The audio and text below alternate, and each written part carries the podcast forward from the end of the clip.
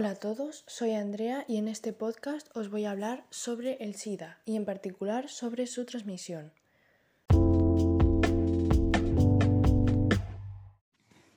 En este podcast os voy a hablar sobre una pequeña definición de qué es el SIDA, algunas formas en las que se puede transmitir el SIDA, entre las que están las relaciones sexuales y la transmisión de madre a hijo y otros instrumentos, y los líquidos corporales que pueden llevar el SIDA.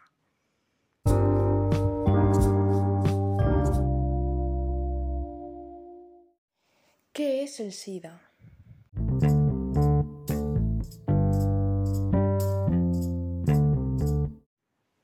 El SIDA es una enfermedad infecciosa causada por el virus de la inmunodeficiencia humana que se puede transmitir por vía sexual a través de la sangre o de la madre del feto y que hace disminuir las defensas naturales del organismo hasta llegar a su completa desaparición.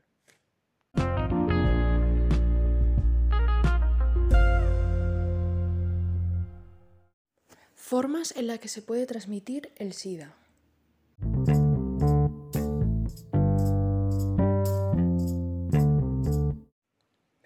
La mayor parte de las personas que contraen el SIDA lo contraen a través de las relaciones sexuales anales o vaginales, al compartir agujas y jeringas u otros instrumentos para la inyección de drogas.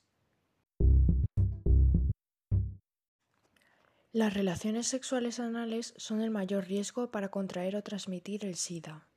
Esto es porque la mucosa que recubre el recto es delgada y permite la entrada del virus al cuerpo durante las relaciones sexuales. También puede entrar por el orificio de la uretra, por el prepucio o por pequeños cortes y rasguños. Las relaciones sexuales vaginales implican menor riesgo. En el cuerpo de la mujer pueden entrar este virus a través de las membranas mucosas que recubren la vagina y el cuello uterino. Los hombres también lo pueden contraer del mismo modo que antes, ya que las secreciones vaginales y la sangre pueden tener el virus. La transmisión de madre a hijo es la forma más común en la que los niños contraen el VIH. Si una madre tiene el SIDA, toma medicamentos a diario durante todo el embarazo y el parto, y se le dan medicamentos al bebé de 4 a 6 semanas después de nacer. De este modo, el riesgo de que le transmite el virus al bebé es de menos del 1%. Las agujas, jeringas u otros instrumentos para la inyección que ya han sido usados podrían tener sangre de otra persona y pueden transmitir el virus. Aparte de tener riesgo de contraer el virus, también está en riesgo de contraer otras infecciones.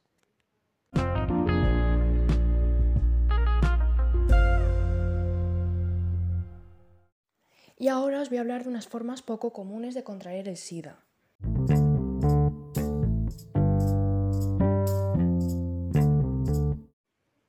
Algunas formas poco comunes son las relaciones sexuales orales, la eyaculación en la boca, pincharse con una aguja en lugares contaminados, al donar sangre, tejidos u órganos, aunque es muy improbable ya que estos son analizados minuciosamente, y al tener heridas que entran en contacto con sangre de una persona que tiene este virus.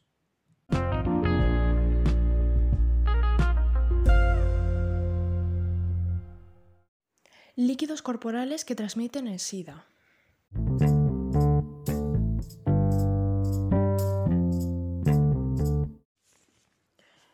Los líquidos que transmiten el SIDA pueden ser la sangre, el semen, el líquido preseminal, las secreciones rectales o vaginales y la leche materna.